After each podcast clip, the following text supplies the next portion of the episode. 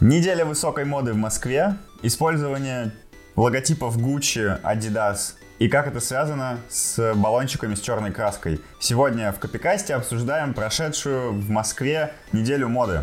Ничего про это не знаю.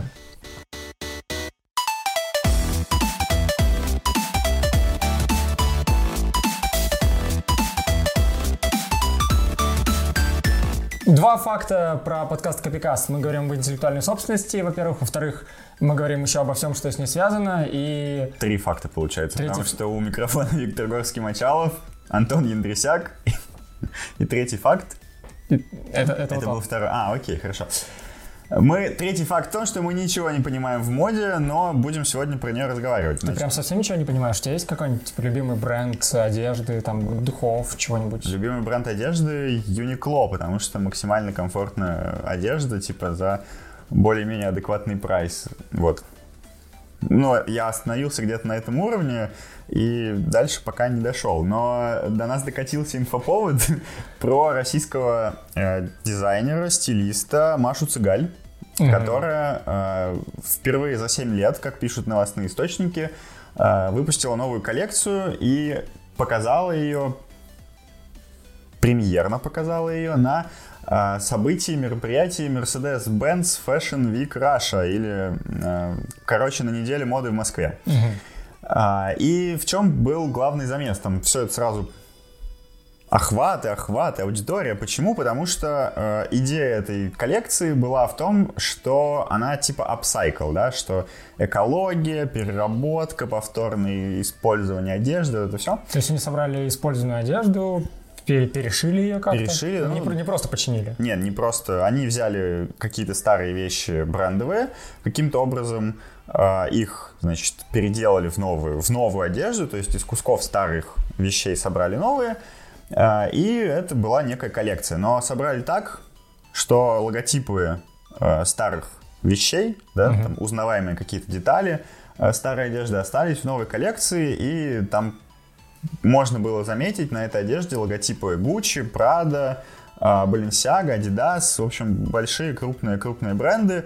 И скандал разразился еще до того, как модели вышли на подиум в этой одежде, потому что организаторы московской недели моды а, прямо сразу, насколько я понимаю, за несколько дней даже до начала, до представления одежды сообщили Маше, что нельзя так себя вести, и вообще хорошо бы как-то творчески переосмыслить э, одежду и логотипы, чтобы чужих логотипов на ее э, коллекции, в- на ее вещах не было. Но все как, в общем, очень долго э, согласовывали, мало чего получилось, мало кто был готов сразу, значит, э, Маша Цыгаль не готова была внести изменения в свою коллекцию сразу, и закончилось все тем, что в гримерке, в подсобных помещениях, перед выходом на подиум уже буквально, а, прямо на моделях, э, бал- баллончиком с черной краской закрашивали а, чужие логотипы. И вот там есть, например, я видел фотографию, где стоит модель, она одета в брюки, вот эти классические спортивные брюки Adidas с тремя полосками,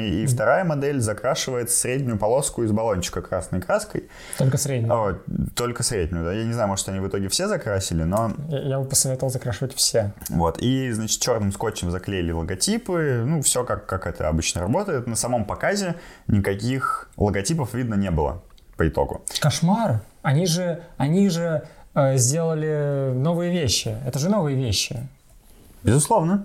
Но бо- Более того, это вещи из оригинальных материалов. это вещи из оригинальных И Если материалов. это сумка из э, сумки Гуччи, это сумка из сумки Гуччи. В чем проблема, чтобы там был логотип Гуччи? В том, что Гуччи никак не связан с этой сумкой, он ее не делал. Возможно, ну, то есть концептуально с точки зрения бренда, в чем может быть вред причинен, да, в том, что сумка может буквально не понравиться создателям новых коллекций Gucci, она может не понравиться в целом модному дому Gucci условному, и э, будет создавать некий неправильный вайб. Ладно, смотри, давай, давай. Мы юристы, сейчас мы разберемся как юристы. Есть э, бренд Gucci, Adidas, еще какая-нибудь компания, которая делает оригинальные вещи, не сильно задумываясь о том, кто это будет как перерабатывать. Они создают, допустим, сумочку, там есть на этой сумочке логотип. Сумочка изнашивается эм, со временем. Из нее делают какую-то другую сумочку. И можно ли говорить о нарушении именно права на товарный знак? То есть я, я к чему говорю? А, право на товарный знак включает в себя некоторый набор исключительных прав. Это очень сложный, сложный комплекс.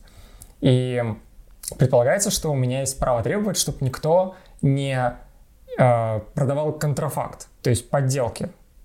В данном случае это же не было подделкой, потому что ты взял оригинальный товар, э, просто его как-то своеобразно переделал и выводишь на рынок. Но это все еще фрагмент оригинального товара. Ты не подделываешь, ты даже никого не обманываешь. Ты говоришь, да, это действительно переработанная сумка Гуччи. Ну, то есть это, это прям оригинальная сумка Гуччи, это, это, это кусок оригинальной сумки Гуччи, я никого не обманываю. Ну, ты э, говоришь, как некоторые представители модной индустрии, которые комментарии давали по этому поводу, но если вдаваться в юридические подробности, то понятно, что подобным образом использовать э, кусок сумки Гуччи все еще нельзя, потому что э, создается впечатление, что вот эта новая сумка, которую запускает какой-то дизайнер, не связанный с э, модным домом Гуччи, в обороте будет выглядеть для потребителя так, как будто это настоящий Гуччи продается, просто какая-то некая странная сумка. И именно от таких случаев товарный знак в том числе э, защищает. То есть ты не можешь не просто продавать вещь точно такую же маркированную твоим товарным знаком, ты не, э, чужим товарным знаком. Ты не можешь продавать любые вещи, маркированные чужим товарным знаком, чтобы не создавать некого смешения на рынке и не создавать ситуацию, в которой потребитель может перепутать твои товары с товарами владельцев э, товарного знака. Более того, если мы будем еще глубже копать в эту историю, то мы, э, безусловно, придем к некому пониманию или хотя бы поставим перед собой юридический вопрос о том, был ли здесь переработка дизайна, потому что, ну вот мы взяли условно три э, какие-нибудь рубашки из старых коллекций, угу. порезали их на части, с одной взяли там, левый рукав? Левый рукав, со второй правый, с третьей взяли тело Спинку. рубашки. Ну, а не только, ну, в общем, короче, тело. Сшили это все вместе, получилась э, новая рубашка, в которой прямо заимствованы элементы трех других, что как бы создает как минимум основание для того, чтобы подумать о переработке дизайна. Ну, Классическое окей. нарушение такое авторского права. Хорошо. Смотри, давай вернемся к товарным знакам. А, немного отмотаем ситуацию. Могу ли я, как предприимчивый предприниматель или бизнесовый бизнесмен, стартапный стартапер, э, купить сумку Gucci с рук, немного использованную, и продать ее дороже, не снимая с нее логотип Gucci? Можешь. Потому что это называется классический ресейл, и сейчас поговорим, чем это отличается от того, что сделала Маша Цыгарь. А, классический ресейл предполагает, что ты берешь товар в том виде, в котором его создал правообладатель, в котором он выпустил этот товар на рынок, и в точно таком же неизменном виде перепродаешь. И для целей вот этой последующей перепродажи всем же понятно, что ну, вещь, она, если не потребляемая, то может находиться у нескольких собственников, и право собственности на нее может спокойно переходить. Для этих целей во всех странах мира есть специальный институт внутри законодательства о товарных знаках, который называется э, Институт исчерпания права в России он называется. В Соединенных Штатах он называется первое, правило первой продажи, угу. что-то такое. То есть а, монополия на продажу товара у правообладателя только на первую. В момент, когда правообладатель ввел товар в оборот или с его согласия товар был введен в оборот, в отношении этой конкретной вещи, этого конкретной единицы товара, исключительное право перестает существовать, и эту конкретную вещь можно перепродавать сколько угодно раз, и никто с этим сделать ничего не сможет, по крайней мере, руководствуясь э, исключительным правом на товарный знак. Ну, в авторском праве это также работает. Типа ты написал книжку, издал ее, издательство продало книжку, и там покупатель эту книжку купил и может перепродавать, и это не нарушение авторского права. Ну да, там точно та, та же история, типа экземпляры можно перепродавать, там просто это ага. немножко по-другому объясняется. Чем принципиально отличается ситуация с э, российским дизайнером? А, тем, что она создала новый продукт, новый товар, и на этом товаре визуально есть идентифицирующий идентифицирующий какой-то другой модный дом элемент. В данном случае, например, товарный знак Adidas да, какой-то, или там три полоски на брюках. И э, поскольку вот этот новый товар, он не был санкционирован правообладателем, но на нем в это же время находится какой-то зарегистрированный в качестве товарного знака элемент, угу. это контрафакт считается. Вне зависимости от того, из оригинального э, логотипа ты это сделал или не из оригинального. Вырезал ты Gucci с, чуж... с оригинальной сумки Gucci или распечатал на 3D принтере. Разницы никакой нет. Э, это в любом случае будет некая изменение, создание нового товара и нарушение исключительного права на товарный знак. Да, да, так работает. Потому что вот э, был кейс, Ральф Лорен против ВНДС Лос-Анджелес, где произошла точно такая же история, и на таких э, переработанных, э, немного переделанных товарах, которые продавались, сохранился логотип оригинальный. Там веселая история, надо ее целиком рассказать, чтобы, чтобы немножко посмеяться. Это весело что... надо рассказать. Да там не обязательно весело рассказывать, там просто факт. Ребята из старых плавательных шорт сшили кепку. Мне кажется, это уже смешно. Ну так. Ну, смешно. Немножко. Вот, Ты бы стал покупать кепку, зная, что она сделана из поношенных шорт? Естественно, постиранных. Я надеюсь оставим этот вопрос за рамками подкаста. В общем, чем закончился спор в Штатах? Э, закончился он примерно ничем. То есть там точно такие же рассуждения в юридической тусовке были, а, и все более-менее пришли к консенсусу, что право первой продажи точно так же не работает в отношении вновь создаваемого товара. Оно могло бы работать для этой калифорнийской компании VDNS э, в отношении вещей, которые они оригинальные продают, ну, то есть они занимаются ресейл, ресейлом. Когда они сделали из шорт кепку и стали кепку продавать, право первой продажи здесь в данном случае эта концепция не применяется.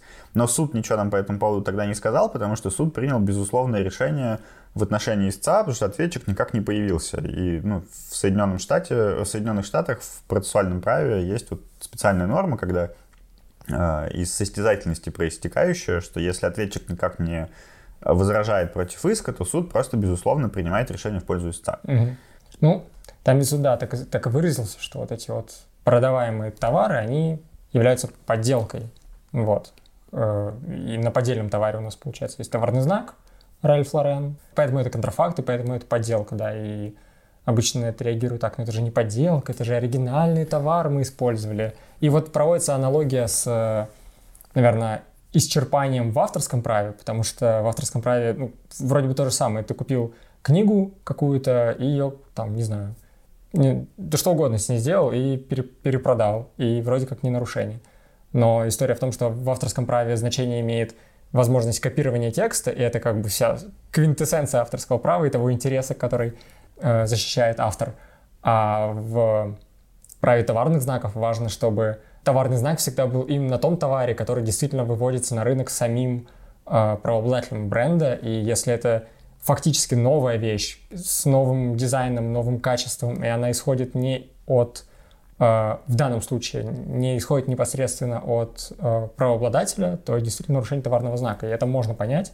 Мне кажется, это ну, правильно. Там еще довольно ну, там не ограничивается все, в общем, за рубежом э, нарушением именно исключительного права на товарный знак. Еще часто говорится про нарушение некого гудвилла или деловой репутации, когда вот, ну, представьте себе ситуацию, да, что если бы это была не Маша Цыгаль, а какой-то вообще совсем неизвестный дизайнер, э, у которого очень все плохо с дизайном, он не умеет.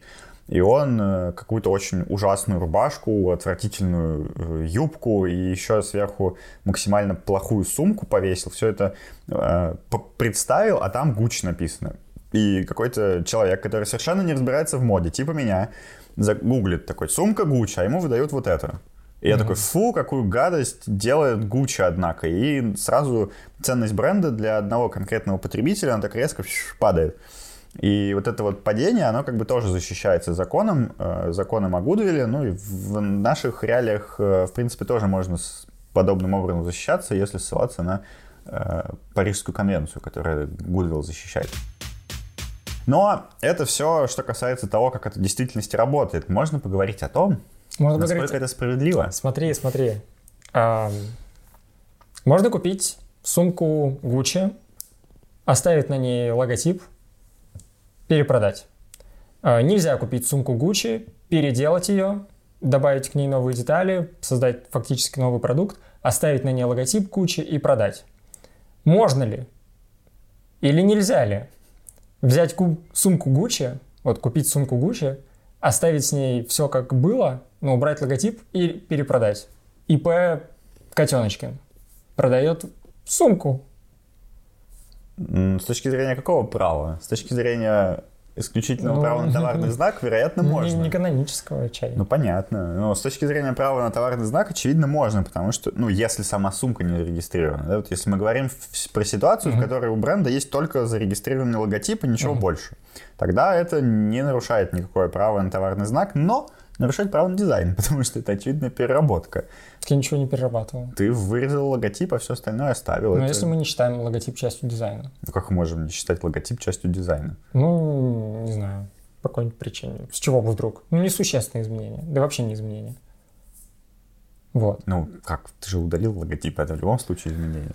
Ну, это окей, хорошо, если мы вот это оставим за кадром, это рассуждение. Просто мне кажется, это такая история, когда ты продаешь что-то, вот, типа, я сделал какой-то товар как производитель, он обычно продается под моим брендом, а потом этот же товар продается от имени некоторого, некоторого ИП.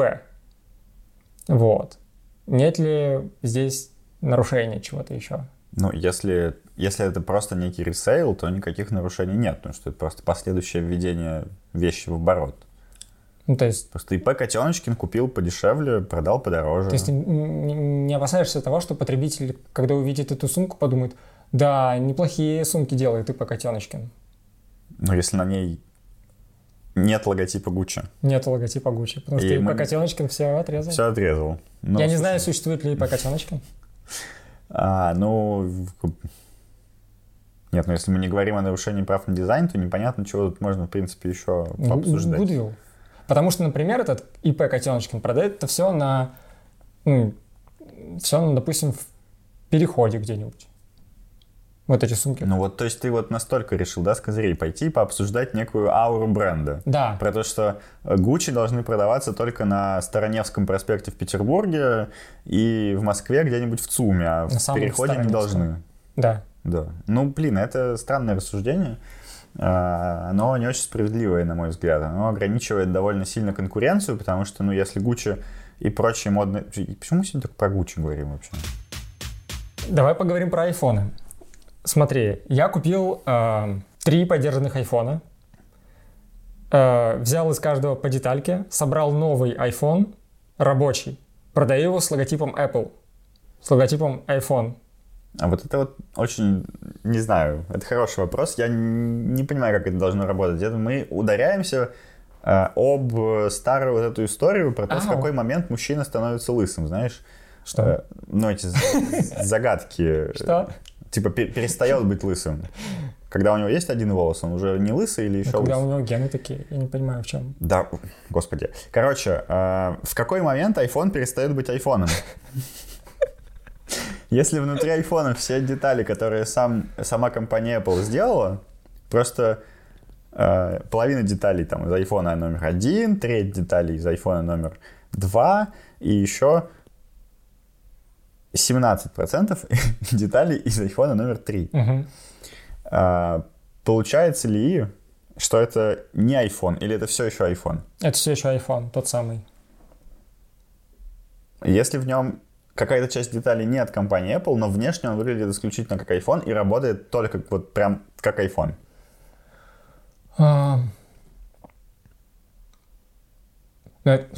по- В общем, моя теория была, что эм, имеет значение, меняется ли качество товара. Если качественный это новый товар, то идет, и ты используешь логотип, э, оригинальный логотип бренда, то это уже нарушение товарного знака. Про iPhone я подумал, что качество сохраняется тоже, и поэтому это не нарушение, это по сути ты починил iPhone и перепродал нормально себе, исчерпание права на товарный знак. А вот если добавить какую-то деталь, но iPhone работает так же, например, там процессор к Xiaomi добавить, будет ли работать iPhone... В смысле, можно ли сказать, что качественно это другой продукт? Если он работает так же, но в нем деталь другая. Вот в этом и был мой вопрос. В какой момент iPhone перестает быть айфоном? Как бы, я думаю, что правильно здесь оценивать с точки зрения конечного потребителя. Если для него ничего не поменялось а, в неком его опыте взаимодействия с товаром, то это все тот же самый товар, несмотря на то, что у него начинка поменялась каким-то образом. Если для потребителя что-то изменилось, ну, для среднего, да, мы не берем там каких-нибудь техногиков, которые умеют копаться в настройках и смотреть, какой процессор стоит в этом айфоне. Всем все равно. А, И если для среднего потребителя что-то изменилось, то это качественно новый товар. Хотя, блин, это хорошо работает с техникой и совершенно точно не работает с одеждой, потому что, Почему? а, ну, как ты будешь, ну, там же Ну, например. любая вещь качественно отличается. Если только ты не разрежешь три рубашки и не соберешь из них три точно такие же, просто поменяв местами рукава. А. Ну, то есть, допустим, я, я опять... Короче, есть в Петербурге некий IP-юрист, который каждый раз приходит э, там, на гостиный двор, покупает сумку Гуччи для какого-нибудь мысленного правового эксперимента. Приходит домой. Эм, незаметно молнию, например, убирает, добавляет новую молнию из сумки Balenciaga. Но выглядит как сумка Гуччи. То мы считаем, что с точки зрения потребителя качество остается тем же. Мы просто починили. И поэтому это не нарушение прав на товарный знак Гуччи. Если я продам эту новую сумку. Ну, непонятно. Все-таки змейка-то другая. Может, тем более, что... Какая правовая экспертиза? Опять же, модные дома, они же часто на змейках свои логотипы пишут. И это довольно ну, распространенная практика, поэтому ты поймешь, что это mm. змейка. Кстати, кстати да, в топ. Вот многие думают, что наверное, многие думают, что для какого-нибудь модного бренда самое главное это вот крутой логотип.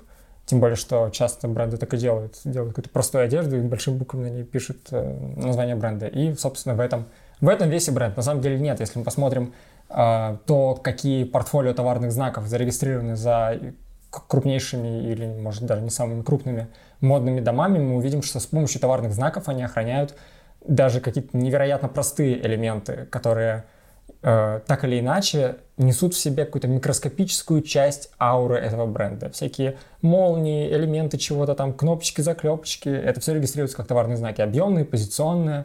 Э, мы в телеграм-канале Games of Brands разбирали Balenciaga, Булгарию еще вроде, и действительно интересно посмотреть, что э, для модного дома бренд — это не только название, бренд — это... Сам дизайн — это и есть бренд. Вот. Переходите в телеграм-канал, смотрите, лайкайте. И, возможно, а я... И, возможно, когда я беру эту молнию из сумки...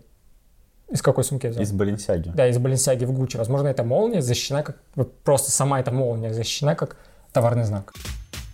Я придумал, как ответить на твой вопрос об айфонах.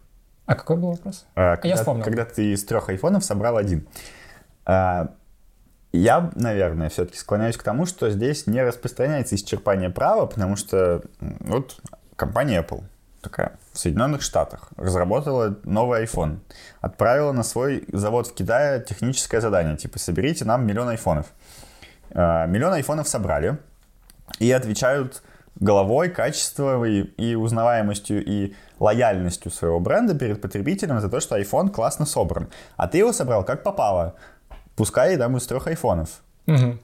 И получается, что правообладатель, он не давал разрешения вот этому как попало собранному айфону появиться в обороте. Значит, наверное, не распространяется в данном случае исчерпание права на товарный знак. Я понял эту мысль. Хорошо. Но что если мы упремся в немножко потребим немножко справедливости, духа справедливости, наедимся большой ложкой и, и зададимся вопросом, а что если я, да, я сам собрал этот iPhone из кучи старых айфонов, я его продаю, обязательно указывая, что это iPhone собранный из кучи айфонов. Я его сделал сам, китайцы не имеют к этому никакого отношения. Американцы тем более. Американцы тем более. Это все сделано у нас, там, не знаю, там, Купчино. Отечественный продукт. Отечественный купчинский продукт. Это норм? Ты меня сломал, я не знаю. Ну, потому что, ну, очевидно, что если в лоб применять норму про исчерпание права, то, наверное, не норм.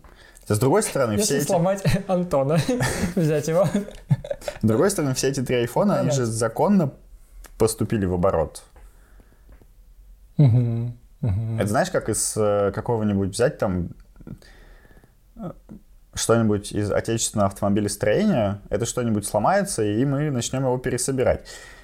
И, и мы вот последний вопрос на сегодня. В 92 году, например, автомобильный завод ВАЗ выпустил какую-нибудь девятку вишневую. И девятка ездила, ездила, у нее там стабильно раз в год отваливалась какая-то деталь, и мы меняли ее на новую. В какой-то момент мы пересобрали девятку полностью. Это та же самая девятка или уже новая? Если мы собирали только из оригинальных деталей, купленных у официального дилера ВАЗ, можем мы ее перепродавать или не можем? Можно ли на такой девятке поехать за золотым руном? Ну, поехать-то можно. А, вообще хороший вопрос, потому что с айфонами как-то понятно, а с маш... Смотри, с айфонами это не, это, это не обыденное дело менять там постоянно детали. Ну, это mm-hmm. так себе вообще дело. А машины, видимо, созданы для того, чтобы в них постоянно какие-то новые детали запихивали. Я не автолюбитель, но, по-моему, все так делают. Ну да, согласен. Ну, ну, как бы, все это нормально. Слушай, а действительно, пересобрали мы... Господи, ты прав. Пересобрали эту машину. Там ни одной детали оригинального производителя. Остался товарный знак. Продаем на рынке. Подставляем. Все думают, что покупают девятку, а на самом деле покупают сбор. А, это если... Вот почему проблемы с репутацией у вас. Именно если мы ставим не оригинальные детали, то понятно, что она перестанет нормально ездить в какой-то момент времени. Если мы ее не пересобрали, она будет нормально ездить. Нет, если... А, в общем, а, история, доктрина исчерпания права на товарный знак, так сказать, подытожим, она довольно понятно работает э, до тех пор, пока есть э, очевидная продажа точно того, того же самого товара, да. И она, мне кажется, нормально работает все-таки до тех пор, пока мы продаем товар, который визуально и качественно не отличается от оригинального. Пусть даже каким-то образом модифицированный, пересобранный и адаптированный, да.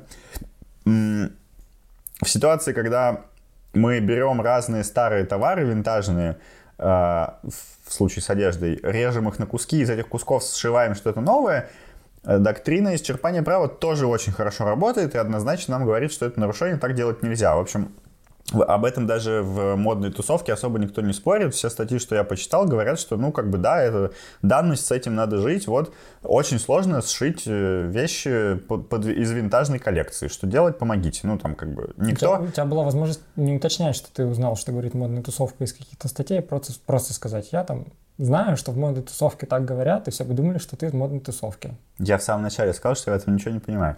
В общем, а, и доктрина исчерпания права довольно тяжело работает, когда есть какие-то вот такие минорные изменения, про которые мы не понимаем, что с ними делать. Типа змейки на одежде, э, аккумуляторная батарея, замененная в айфоне, кстати, довольно распространенная история, и пересобранная с нуля э, вишневая девятка. Вот они, юридические проблемы, но в целом пока что все понятно, если не упарываться в какие-то фантастические случаи, которые происходят раз в миллион лет. Э, подписывайтесь на наш телеграм-канал Games of Brands, э, на наш подкаст на YouTube, в Яндекс Музыке и даже Spotify и еще где-нибудь. И ставьте там колокольчики, лайки, вот это вот все. Всем пока. Всем пока.